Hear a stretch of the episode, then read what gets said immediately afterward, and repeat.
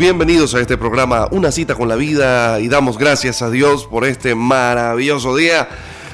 Este es un día maravilloso, así que si alguien amaneció a su lado eh, amargado, con, ese espíritu, con ganas de pelear, usted le va a decir, mira, yo hoy, hoy, today, no voy a pelear. Así que no, dígale que no. Así que hágase loco, respire hondo, sonría que Cristo viene y déjese llevar tranquilito. Hoy tenemos un programa espectacular. Y el tema del día de hoy es, escúchelo porque esto se va a caer para atrás con lo que le voy a decir. Porque yo tengo toda la vida escuchando, leyendo la Biblia, pero le voy a decir algo, hay cosas que siempre son nuevas, suenan los tambores, que ahí va. El tema del día de hoy es Satanás quiere redimir. Ajá. Agárrese porque la cosa se va a poner buena hoy. ¿Qué? Dice, ya empezó la gente. ¿Cómo es la cosa? Bueno, sí, les cuento que el enemigo también quiere hacer un trabajo de redención y se van a quedar locos. Se van a quedar locos porque esto parece mentira, pero es verdad. Así que pendientes porque la cosa se va a poner buena. Y quiero que las personas de una vez se ubiquen en sus Biblias, los que pueden. Los que no, bueno, no importa, pero los que pueden, se me ubican en sus Biblias en el libro de Esther, eh, capítulo 3, versículos 8 al 9. Y vea esto. Vamos a comenzar el tema del día de hoy. Dijo y dijo Amán al rey Asuero. Mira, hay un pueblo esparcido y distribuido entre los pueblos en todas las, las, provincias de tu reino. Y sus leyes son diferentes de las de todo el pueblo. Y no guardan las leyes del rey. Y al rey nada le beneficia dejarlos vivir. Si le place al rey, decrete que sean destruidos. Y yo le voy a pesar, o sea, le voy a, dar 10 mil talentos de plata a los que manejan, escuche, 10 mil talentos de plata a los que manejan la hacienda del rey, para que sean traídos ese dinero a los tesoros del rey. Voy a volver a leer para que vaya entendiendo. Vea algo maravilloso aquí. Usted sabe que eh, este hombre ofrece, este hombre ofrece pagar para que se le permita destruir a los hijos de Dios. Así es simple como se lo estoy diciendo. Se lo voy a volver a leer para que vaya entendiendo. Y dijo Amán al rey Azuero, hay un pueblo esparcido y distribuido entre los pueblos de todas las provincias de tu reino, y sus leyes son diferentes a las de todos los pueblos. Y no guardan las leyes del rey, y al rey nada le beneficia dejarlos vivir. Si le place al rey, decrete que esta gente sea destruida, y yo, y yo voy a pesar diez mil talentos de plata a los que manejan la hacienda, para que sean traídos a los tesoros del rey. Y el rey lo aprobó. Ahora, para nadie es un secreto que la plata en la Biblia, plata, eh, AG, del símbolo químico AG, plata, literalmente no estoy hablando de dinero, estoy hablando de la plata, plata como, como elemento. La plata significa redención. Y en Israel se redimía a los primogénitos de cada familia, se tenía que redimir con plata. La redención es el pago que se hace por alguien para sacarlos de una condición y llevarlos a otra. Por ejemplo, si usted había sido vendido como esclavo, un familiar suyo podía venir, eso en Israel, podía venir y ofrecerle al dueño, o sea, el que te compró, plata y le decía, mira, te redimo a tal persona. Y se lo llevaba. Y el dueño no podía decirle que no, porque es que estaba en todo el derecho cualquier familiar de redimir por plata. ¿Sí me están entendiendo? Entonces, acá vemos que Amán le dice al rey, mira, vale, deja que yo mate a toda esa gente, esa gente no merece vivir. Y yo te voy a entregar 10 mil talentos de plata. Y el rey Azuero dijo, sí, vale, tranquilo, vamos a echarle candela. Aquí no pasa nada. Para ponerlos en contexto, la historia de Esther se da aproximadamente entre el 440 y el 416 aproximadamente. Y se da justamente en la situación donde había una reina llamada Basti que tenía que haberse presentado delante del rey persa que vivía en Babilonia para ese momento. Y ella no se presentó, entonces este rey se molestó, esta rey es depuesta del, del cargo de reina, esta reina es depuesta del cargo que ocupaba y se hace una selección y en esa selección queda, eh, valga la expresión, eh, escogida, seleccionada Esther como reina, pero Esther es procedente de los judíos, es judía, era judía.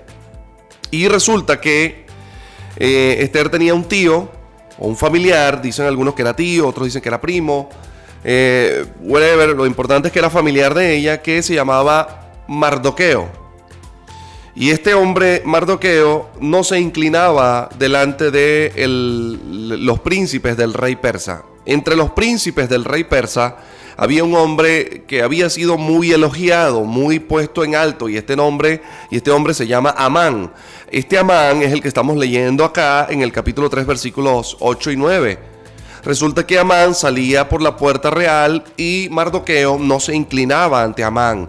Mardoqueo no se inclinaba ante Amán y Amán le desagradó eso. Pero no fue Amán, sino que fueron los siervos de Amán quienes comenzaron a decirle a Mardoqueo, mira, ¿por qué tú no te inclinas cuando, cuando Amán pasa?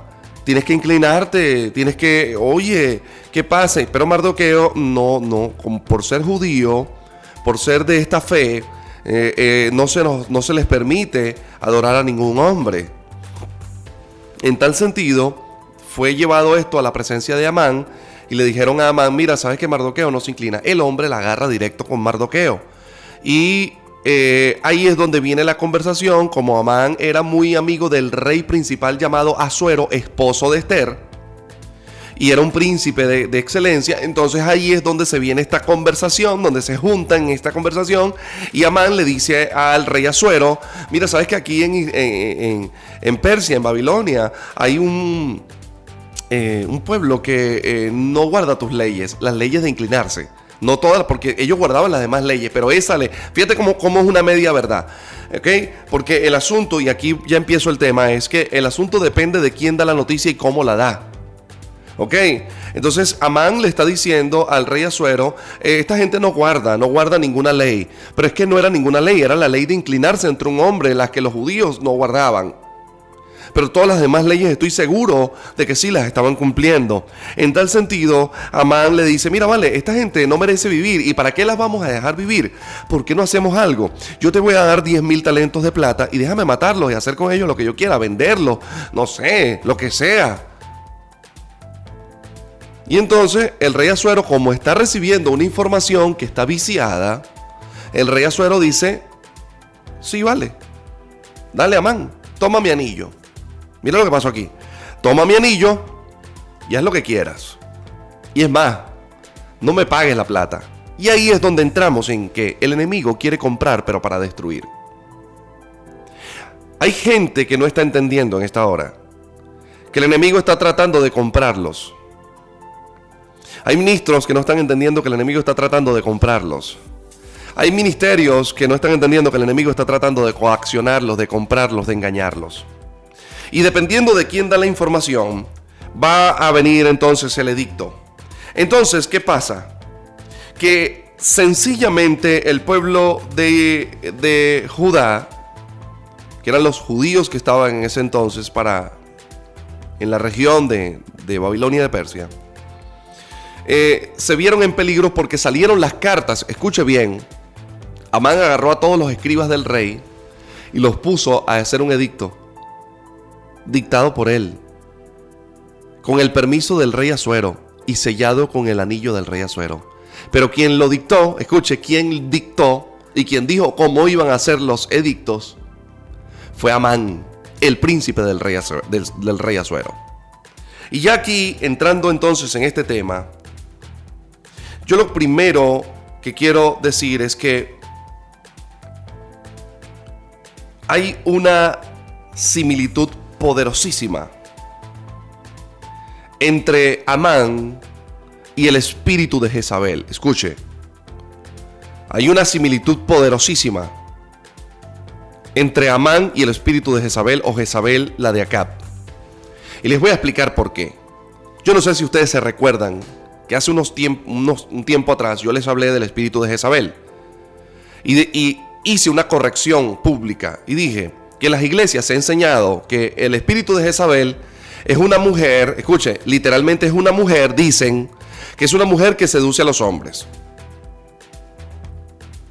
Pero eso es completamente equivocado. No es una mujer que seduce a los hombres. No.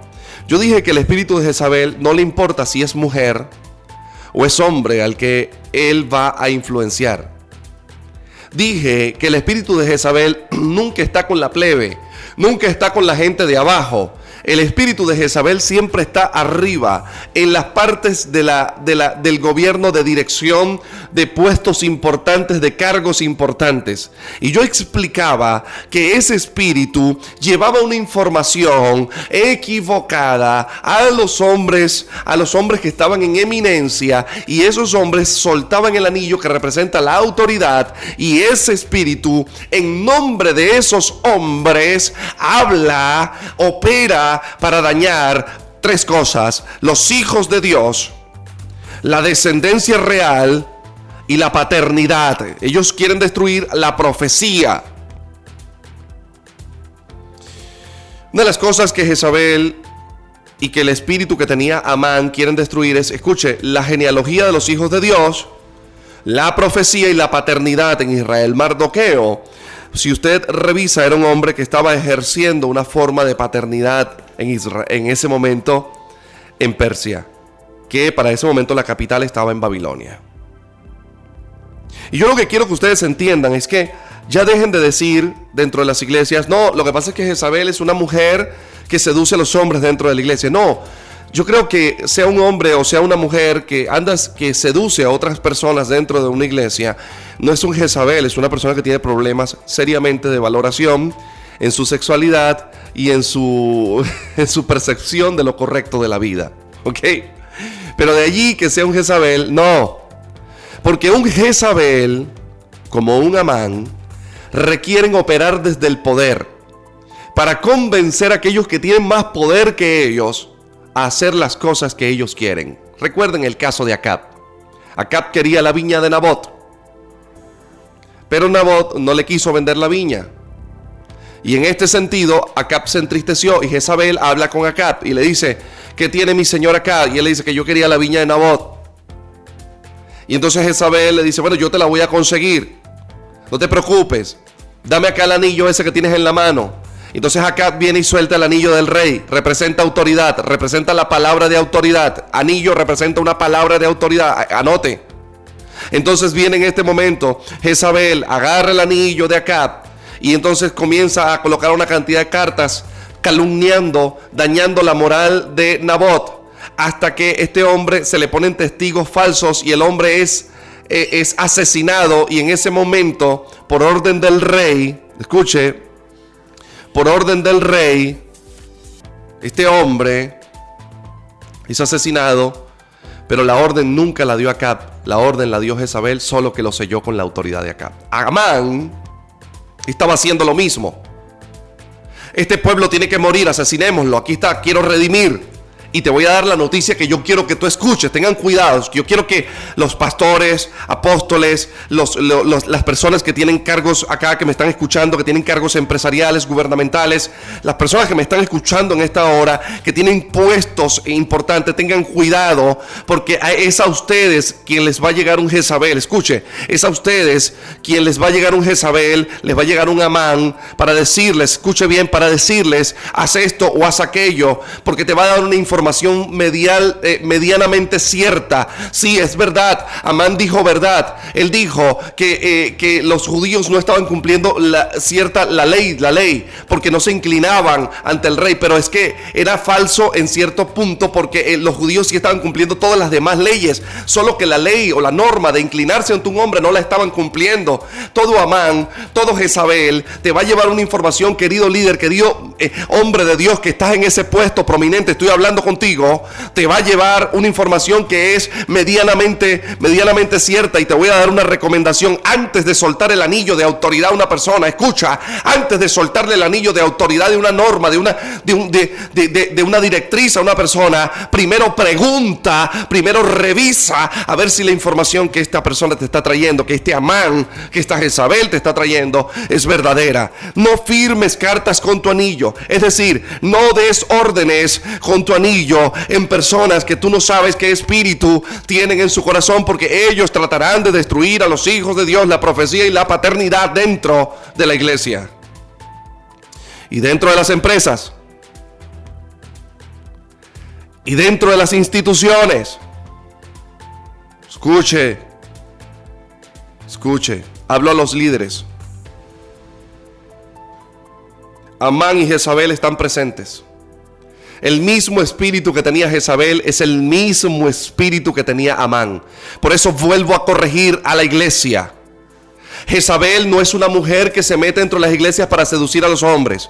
Esa es una hermanita que tiene un desorden sexual. Pero esa no es una Jezabel. Jezabel es un espíritu que se pega de los hombres de Dios y de las mujeres de Dios que tienen autoridad, de la gente que tiene cargos grandes y fuertes en este país. Se pega de allí, le da información equivocada y ese hombre suelta una orden para abajo que no está entendiendo y que va contra los hijos de Dios.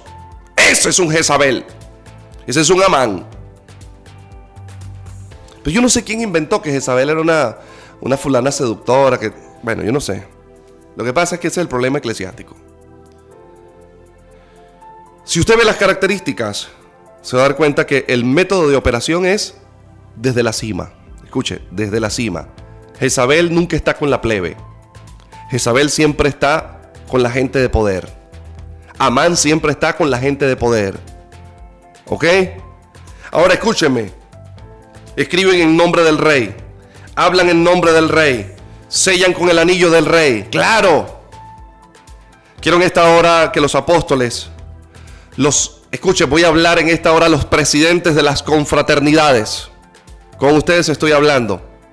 Tenga cuidado con ese hombre que tienes al lado que te chupa las medias, que te adula y que te está trayendo información de otros pastores que están bajo tu cobertura o que están bajo tu federación.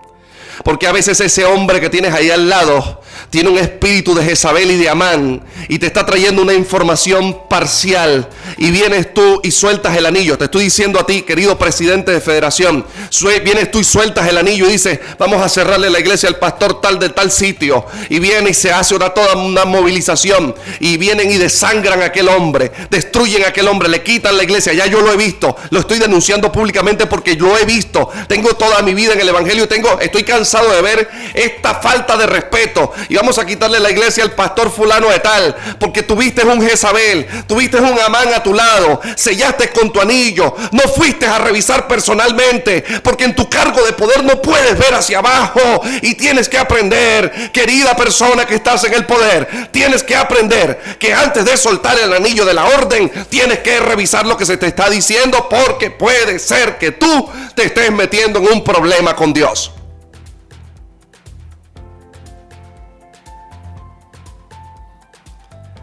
Los apóstoles que tienen 20, 200, 300, 500 iglesias, cuidado con el Jezabel, cuidado con el Amán que tienes al lado.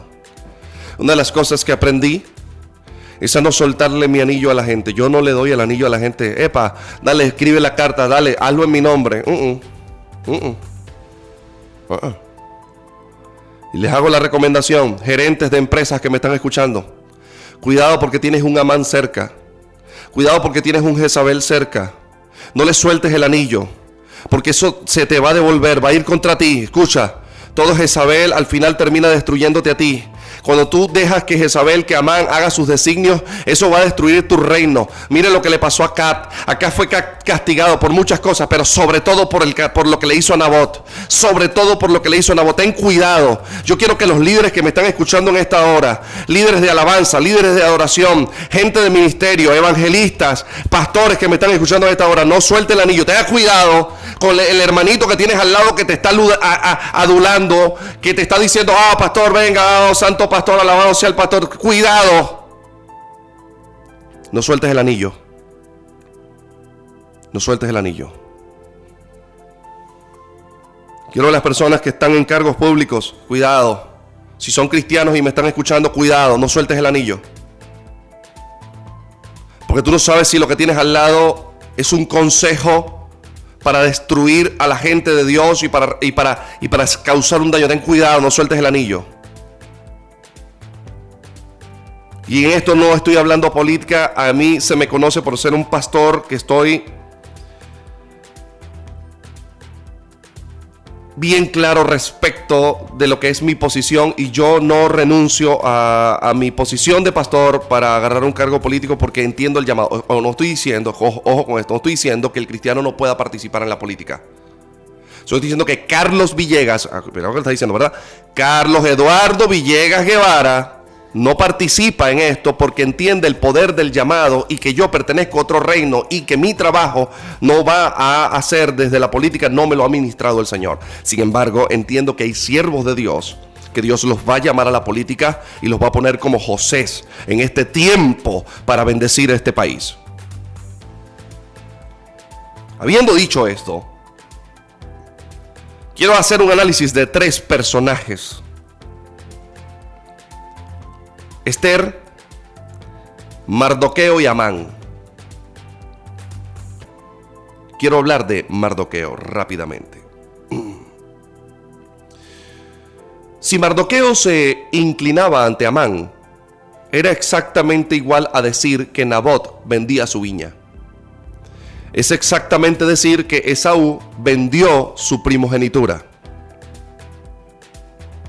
Yo quiero que usted entienda lo que le voy a decir. Aquí hay una cantidad de mardoqueos que me están escuchando en esta hora. Gente que no está dispuesta a meter la religiosidad dentro de sus iglesias ni dentro de sus vidas. Gente que no está dispuesta a inclinarse ante lo que este mundo está proponiendo.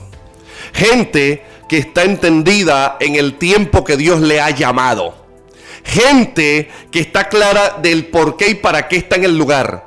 Pero resulta que los mardoqueos que me están escuchando a esta hora son gente silenciosa. Es gente que está trabajando pero que nadie sabe que están trabajando. ¿Sabe? Mardoqueo le hizo una tremenda segunda al rey Azuero. ¿Sabe qué fue, cuál fue la segunda? Que el rey Azuero lo iban a matar unos siervos de él unos siervos de la vigilancia del rey Azuero lo iban a matar. ¿Y sabe quién descubrió la jugada que iban a hacer estos tipillos? ¿Sabe quién descubrió la jugadilla? La descubrió Mardoqueo. Yo hablo en esta hora a todos los mardoqueos que me están escuchando. Gente que está orando en silencio. Gente que no se está viendo el trabajo. Azuero no se había enterado de lo que había hecho Mardoqueo. Y en una de esas noches Dios le quitó el sueño al rey Azuero. El hombre no podía dormir. Se volteaba para acá.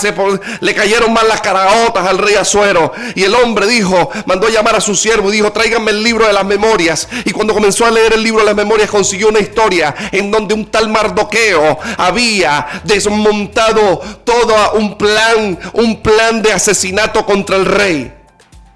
Y Mardoqueo le preguntó a sus siervos, y este hombre, y, Azuero le preguntó a sus siervos, y este hombre Mardoqueo que le salvó la vida al rey, ¿se hizo algo con él? Y los siervos dijeron, no. Pero ¿cómo no es posible? No, no, no, con este hombre. Yo te voy a decir una palabra en esta hora. Agarren todos los mardoqueos que me están escuchando. La gente que están en puestos de obediencia. La gente, la gente que están, escúcheme bien, la gente que están clamando. La gente que está trabajando en silencio, pero que son gente de conexión. La gente de conexión de revelación.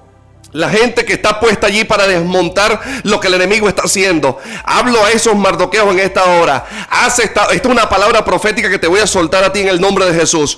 Has trabajado callado. Has trabajado en silencio. Dios ha visto tus lágrimas. Ha visto que tú no estás buscando protagonismo. Y en esta hora las memorias del rey serán traídas ante su presencia. Y ha llegado el tiempo de tu honra, Mardoqueo. En esta hora a esas hermanas que claman de día y noche. A esos hombres que sostienen ministerios como el mío. Llamando, trabajando desde atrás. Haciendo el trabajo que nadie ve. A estas personas que están apoyando económicamente dentro de las iglesias y que nadie sabe quiénes son. En esta hora hablo para ti, Mardoqueo. Las memorias serán leídas delante del rey y tú serás puesto en honra. Tú serás puesto en honra por las personas que trataron de destruirte, por aquellas personas que trataron de dañarte. Dios te dice en esta hora, yo honro al que me honra. Yo honro al que me honra. Es un principio de honra. Y por cuanto has honrado al Señor tu Dios, el Señor tu Dios ha dicho que en este 2020 te va a honrar públicamente.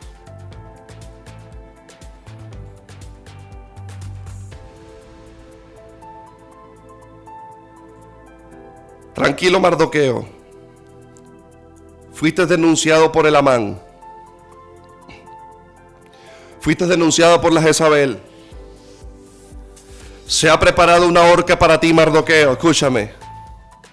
Hay gente que quiere sacarte del cargo ministerial, hay gente que quiere sacarte de esa empresa, hay gente que quiere sacarte de, esa gobernación, de esa alcaldía, de ese cargo policial. Hay guardias nacionales que me están escuchando, hay gente dentro de la cárcel que me está escuchando, hay gente fuera del país que me está escuchando en esta hora y que me están viendo. Te quieren sacar, pero yo te digo una cosa, Mardoqueo, no te preocupes, no te preocupes porque han preparado una horca para ti. Pero ya te tengo una noticia, Dios ha inquietado, Dios ha inquietado rey. Dios ha inquietado para que lo que tú estás haciendo en secreto sea leído en público. Dios está inquietando para que la gente se entere de que tú eres una pieza clave. Y te voy a decir en esta hora, querido Mardoqueo, tu tiempo de honra ha llegado. Y son cuatro pasos en tu honra. Son cuatro pasos en tu honra. El rey Azuero preguntó, ¿qué le haremos al hombre que ha bendecido al rey? ¿Qué haremos con ese hombre? Y entonces respondieron, respondió el mismo Amán,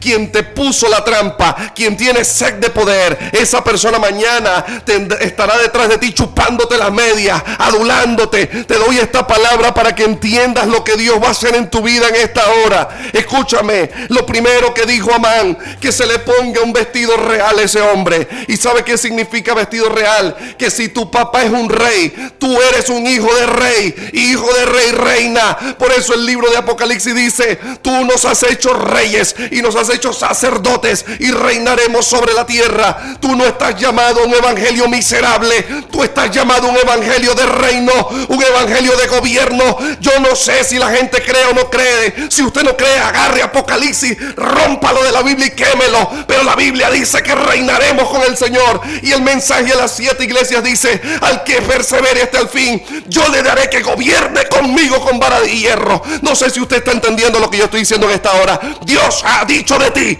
no quiero que te vistas como vagabundo, quiero que te pongas ropa de rey. Lo siguiente que Dios dice en esta hora es, búsquenle un caballo real. No era un caballo, el caballo torcido. No dijeron, búsquenle el caballo chingo. Dijeron, búsquenle el caballo real. El caballo real huele bien, camina bien y es el más fuerte de todos. Y te voy a decir en esta hora, vas a pasar de tener un ministerio pequeño a tener un ministerio grande e influyente. Porque el caballo representa ministerio, representa poder, representa una base donde Dios, una plataforma donde Dios te traslada de un lugar a otro. Ya no caminarás como caminan los demás. Dios ha dicho de ti, en lugares celestiales conmigo te vas a sentar. No te quiero en la acera, no te quiero en la puerta, te quiero en los lugares sentados conmigo, en los lugares celestiales. El caballo. Lo tercero que dice es corona real. Y dice, Amán dijo, y póngale también una corona real. Y Dios está diciendo en esta hora, la corona es honra. Te voy a honrar.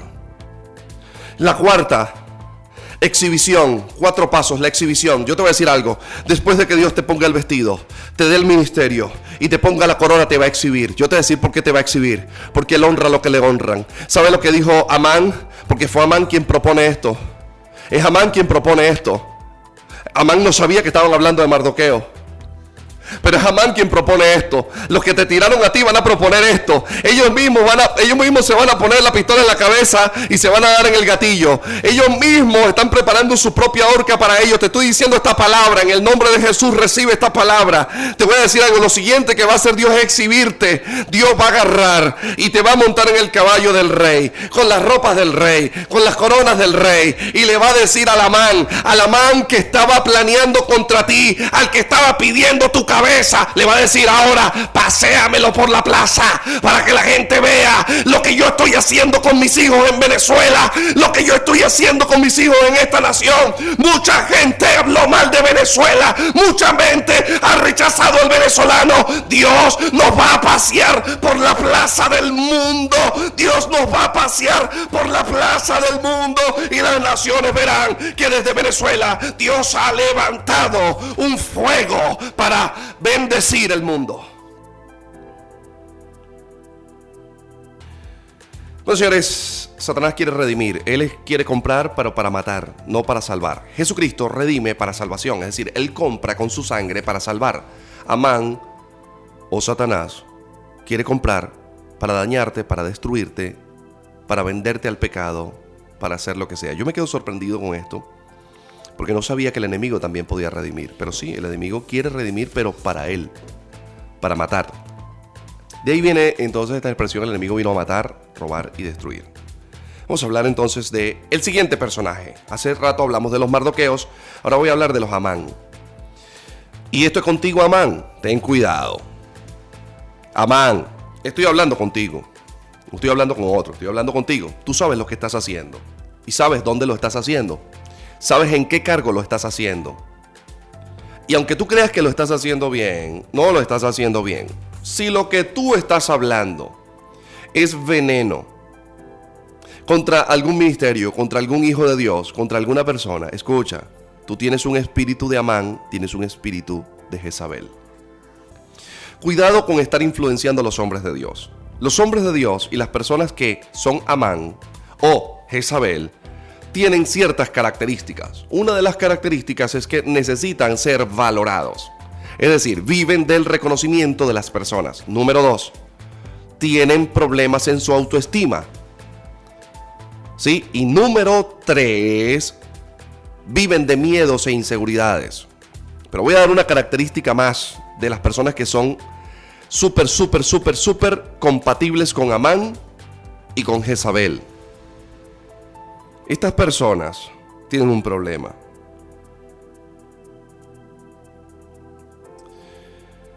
Y el problema básicamente es, escuche lo que le voy a decir, que su inseguridad, que su miedo, les hace ser personas volubles que cualquiera que viene desde afuera y les habla, les cambia la perspectiva. Y una de las cosas que un hombre de Dios, un pastor, un ministro, tiene que aprender a cuidar es su perspectiva. No deje que los Amán, que la Jezabel, le cambien las perspectivas. Porque de esto abunda dentro de las iglesias, dentro de las empresas, dentro de los, de, de los entes gubernamentales. Esto abunda en cualquier ámbito. No estoy hablando de nada en particular, estoy hablando de todos los ámbitos. Amán, te voy a leer la cartilla de cuál va a ser tu destino. Lo primero que va a pasar es que vas a ser puesto en obediencia. Porque si el enemigo te puso en ese cargo para dañar. Pero yo te voy a leer lo que te va a pasar. Tú mismo vas a ser puesto en obediencia para beneficio de los hijos de Dios. Ahí vamos. Escucha esto. Y escucha esto. Amán en su momento de más gloria fue llamado por el rey Azuero para preguntarle un asunto respecto de Mardoqueo, solo que no le dijo que era Mardoqueo. Y es Amán quien dice que se vista con ropas reales a este hombre, que se haga, pero él no sabía que era Mardoqueo. Si ese hombre hubiese sabido que era Mardoqueo, le dice, no vale, que le den un pepito, un pepito, un chogui, y, y que lo manden para su casa, le den dos palmas en el hombro pero como no sabía que era Mardoqueo, sino que pensó que era él, este hombre hizo pomposidad. Y yo quiero que usted entienda, querido Amán que me escucha. Tenga cuidado. Si usted se comporta de esta manera, primero que va a pasar con usted es que usted va a ser puesto en obediencia. Y esa obediencia va a ser para vergüenza suya. Porque el segundo paso es la vergüenza. Toda persona que atenta contra la iglesia, contra el cuerpo de Cristo, contra la paternidad, contra la profecía, contra lo que Dios ha establecido en este tiempo, esta persona va a ser puesta en vergüenza. Lo estoy diciendo públicamente, que no diga que nadie le avisó. Lo siguiente que va a pasar es que usted va a ser humillado y ahorcado. Y cuando hablamos de ahorcamiento, yo no estoy hablando de muerte. Estoy hablando de que usted va a caer en una crisis. En una crisis donde usted no va a poder... Mm, renuncie a eso que está haciendo. Se lo digo con cariño, renúncielo. Renúncielo porque Dios, Dios lo va a meter en una crisis. Humillado y ahorcado porque quiero explicar tres cosas. O sea, una cosa en, tres formas. Amán, Jezabel, como son el mismo espíritu. Alguien una vez me preguntó en un programa de radio, pastor, ¿cómo reprende usted un demonio de eso? Y yo le dije a la persona que me estaba escribiendo, le dije, ese demonio no se reprende. Porque ese demonio reposa en ciertas personas que tienen las condiciones adecuadas para que Él viva allí. Pero, entonces alguien me dijo, pero ¿cómo? Entonces, ¿cómo lo eliminamos? Y yo le dije, no lo eliminamos, ellos, se eliminan solos. Los Judas se ahorcan solos. Los Jezabel lo tiran sus propios siervos desde la parte de arriba. Y los Amán son ahorcados en su propia horca. Y todos mueren en su mayor momento de altura. Amán era el hombre seleccionado, la estrella. Ese tipo salía en las tapas de las revistas, en Instagram, en Facebook. Todos lo tuiteaban, todos hablaban de Amán. Y cuando estaba en su momento de mayor gloria, cayó. ¿Se acuerdan de Nabucodonosor? En su momento de mayor gloria, cayó. Y yo quiero repetir en esta hora, tranquilo, Jezabel ahorita te está mirando de arriba para abajo y te dice, te voy a estripar, hormiguita negra te voy a estripar, bachaco. No te preocupes, Jezabel te está mirando para abajo. Pero Dios va a hacer que los siervos de Jezabel la tiren por la ventana. Dios va a hacer que el amán que, está siendo invitado al banquete, escucha, porque Esther, ay papá, voy a decir esta palabra, eh, Amán, Esther ya preparó para ti un banquete para que te lo goces y te lo disfrutes, pero en ese banquete tú no te estás dando cuenta que el pavo que se van a comer en esa noche eres tú. Te estoy diciendo que se está preparando un banquete para ti líder que envenenas, persona que estás allí envenenando. Se está preparando un banquete para ti. Te lo vas a gozar y te lo vas a disfrutar. Pero recuerda, cuando saquen el muslo de pollo, cuando saquen el muslo del pavo, recuerda que ese muslo eres tú, tiene nombre y apellido. Salte de lo que estás haciendo. Deja de hacer lo que estás haciendo. Jezabel tirada desde el segundo piso. Amán ahorcado en su propia horca. Judas tirando las moneditas de plata con la que quiso redimir. Estoy hablando de lo mismo, solo que esta palabra es revelada. Por eso usted no va a escuchar esta palabra en otro lado. Por eso es papá y yo, eso es conmigo ahorita. Judas, plata. Jezabel, plata en la viña de Nabot. De Nabot. Amán, plata por los hijos de Dios. Judas terminó tirando las moneditas de plata, no se las pudo consumir. Y Amán nunca, nunca pudo disfrutar lo que el rey Azuero les dijo. Yo les voy a contar lo que pasó ahí. Amán le dijo que le iba a dar la plata al rey Azuero y el rey Azuero le dijo, cuando agarres esa plata, te la agarras para ti. Y esa plata nunca la pudo disfrutar. Yo te voy a decir en esta hora. Esa gente que tiene sed de poder y que en su sed de poder está destruyendo a los demás, nunca va a poder disfrutar. Así que no te preocupes por Amán, no te preocupes por Jezabel, no te preocupes por ninguno de ellos, porque ellos mueren solitos. En su momento de más altura, Dios traerá el juicio. Porque ya, le voy a decir algo, el banquete está preparado. El tercer y último personaje del que voy a hablar en esta hora es Esther. Voy a hablar a los Esther, a las Esther que me están escuchando en esta hora. Queridos amigos, Usted ha sido designado por Dios para estar en ese puesto donde está. Usted es el equilibrio que Dios ha designado para que pueda intervenir a favor de la paternidad, a favor de la profecía, a favor de los hijos, a favor del reino. Yo te voy a decir en, esta hora, deja de pensar que ese cargo gerencial, que ese puesto que te dieron, ay, es una casualidad. Deja de pensar que, que, que, que tú eres chévere y por eso es que te dejaron poner en esa radio, en esa televisora. Tú no eres chévere. Tienes que entender que Dios te ha puesto en ese lugar como puso Esther, como puso Esther. Dios ha puesto gracia y belleza sobre ti para que los ojos del rey se fijen en ti y no en otras personas. Dios ha dicho, necesito que aquí en este lugar esté mi Esther, porque en el momento que necesite defender a mis hijos, necesito a alguien que sepa preparar banquetes donde cocinar a los amanes y a las Jezabeles. Sin Esther no hay banquete. Y sin banquete no se come a man. Esther, que me estás escuchando, que estás en esa empresa, que estás en ese cargo público, que estás en ese cargo militar, que estás en ese cargo policial, que estás en ese cargo eclesiástico, que estás en ese cargo de trabajo. A ti te estoy hablando en esta hora. Deja de pensar que estás ahí de casualidad. Dios te ha puesto para bendecir esta nación. Yo no estoy hablando, escucha, acuérdense que yo no soy político.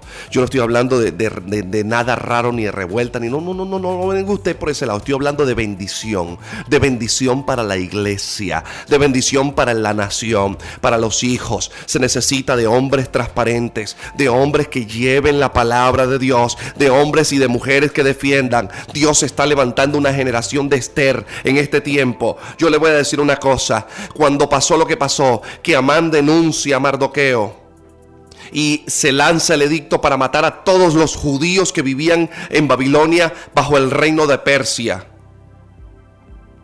Dice que Mardoqueo se vistió de silicio y le mandó, eh, eh, Esther lo vio y le mandó unos vestidos y le dijo, ¿qué pasa? ¿Qué pasa? Mardoqueo, tranquilo, ¿viste? Y él no quiso ponerse los vestidos. Y entonces Esther le manda unos siervos y le pregunta que qué pasa. Y entonces Mardoqueo le explica, mira, pasó esto, mira, este es el edicto. Nos van a matar a todos. Esther, nos van a matar a todos. Yo quiero que tú entiendas, querida Esther, que todos vamos a morir y que no podemos callar.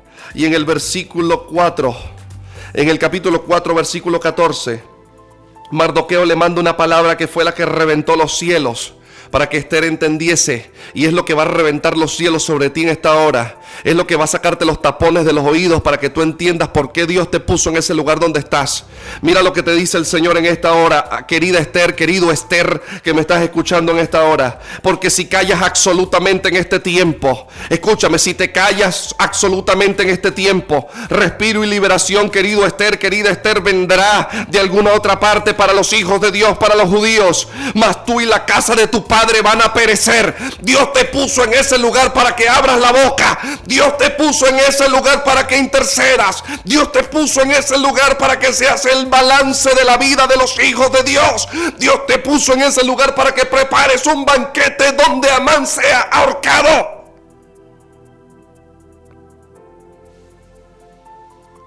Y yo te hago una pregunta, Esther, que me escuchas, hombre o mujer. Y quién sabe si para este momento, para esta hora, has llegado tú al reino, a esa posición donde Dios te puso. ¿Quién sabe si para esto es lo que Dios te puso? Y yo te voy a responder esa pregunta que le hizo Mardoqueo a su familiar. Yo te voy a decir en esta hora, Dios te puso en esta hora, en este momento, para este trabajo.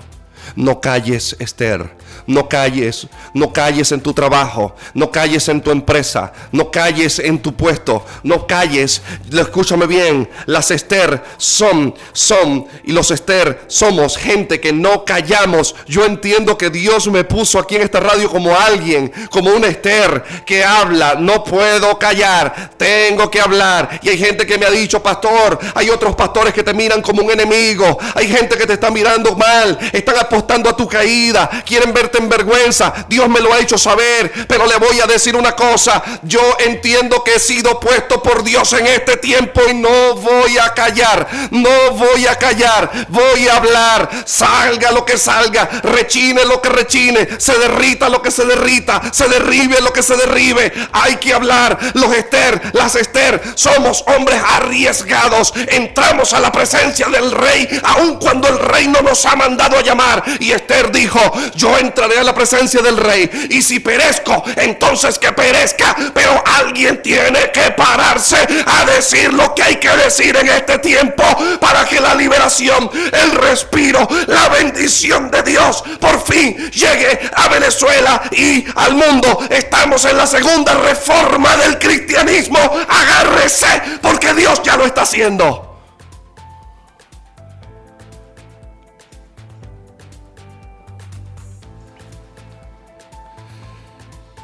Quiero que los Esther que me están escuchando en esta hora preparen banquetes. Porque el tiempo de Amán ha llegado a su fin.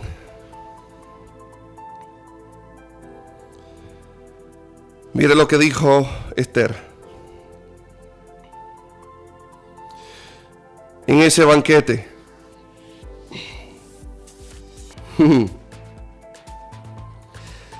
Porque hemos sido vendidos. Ve que lo que hizo Amán fue una compra. Fue una redención. Ya estaban vendidos. Satanás quiso comprar la iglesia, que ya estaba vendida. Pero te tenemos una noticia. Amán, Jezabel, el negocio se echa para atrás. Dios no va a recibir. No tienes apoyo. No tienes apoyo, te quedaste solo. Preparaste una horca y tú vas para ella. Porque Dios va a levantar el nombre de los hijos de Dios en Aragua, en Venezuela en este tiempo. Ministerios que por mucho tiempo estaban callados van a empezar a surgir. Pastores que no estaban en cobertura, van se les va a empezar a partir de este día a revelar lo que es la cobertura. Y van a empezar a ordenarse. Y van a empezar a ordenarse. Y escúcheme esto, no se va a tratar de federaciones. No se va a tratar de federaciones. Se va a tratar de coberturas. A mí ya me está pasando. Gente que pertenece a federaciones. Me están buscando para que les dé cobertura. Porque la cobertura no viene de una federación. La cobertura viene por hombres. Viene por hombres. Viene por hombres que Dios ha designado en este tiempo. Hay pastores que se van a empezar a organizar. Hay gente que va a empezar a entender. Yo quiero que los pastores que andan libres por allí y dicen, yo soy pastor, yo me pago, me doy el vuelto, entienda. Se te tiene que revelar la cobertura. Jesús se puso bajo cobertura con Juan el Bautista y le dijo, es necesario que tú me bautices. Y Juan le dijo, ¿cómo te voy a bautizar yo si tú eres más grande que yo? Y Cristo le dijo, es necesario que cumplamos. Usted tiene que entender que si usted quiere ordenarse con el Padre, tiene que entender la cobertura. Elías era cobertura le dio cobertura a Eliseo. Eliseo le dio cobertura a los profetas y los profetas le dieron cobertura a otros profetas. Usted tiene que entender que el reino de los cielos funciona en orden como una milicia. Usted tiene que tener a alguien a quien rendirle cuentas y a quien preguntarle. Alguien que ore por ti. Dios está trayendo un tiempo de liberación a Venezuela. Yo digo esta palabra próximamente. Este programa, esta radio, se va a multiplicar en Venezuela. Yo pongo esta palabra sobre Huellas 91.7 en el nombre de Jesús. Esta radio se va a multiplicar sobre Venezuela. Porque la gente tiene que escuchar. La gente tiene que escuchar. Esto se va a romper. Hay una represa que está a punto de romperse. Y yo no estoy hablando de represa física. Es un río del Espíritu que está retenido desde hace años. Tiene como, como 100 años retenido sobre Venezuela. Y estamos dándole, dándole, dándole martillo a esa represa. Y cuando esa represa caiga, el río de Dios va a atravesar a Venezuela como atraviesa el río más grande de Venezuela Venezuela. Así atravesará el río del Espíritu a Venezuela. Y la gente sabrá que Dios sigue siendo Dios y que el país con la inflación más grande del mundo será el país más próspero y bendecido donde la gente vendrá a hacer negocios de todas partes del mundo. Esta es la palabra que soltamos sobre Venezuela con autoridad.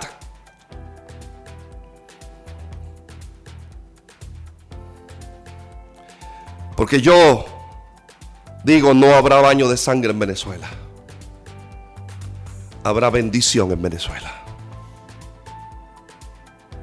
Insisto.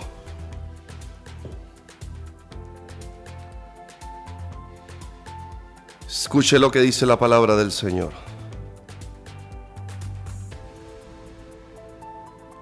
Entonces, versículo 6 del capítulo 7.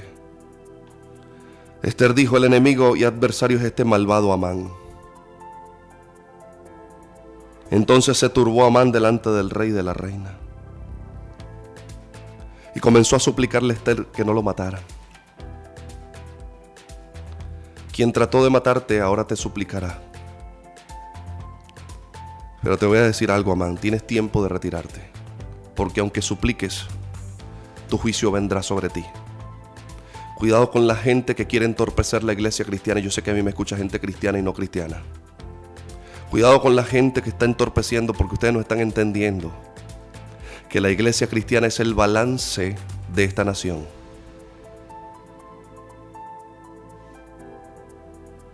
Cuidado.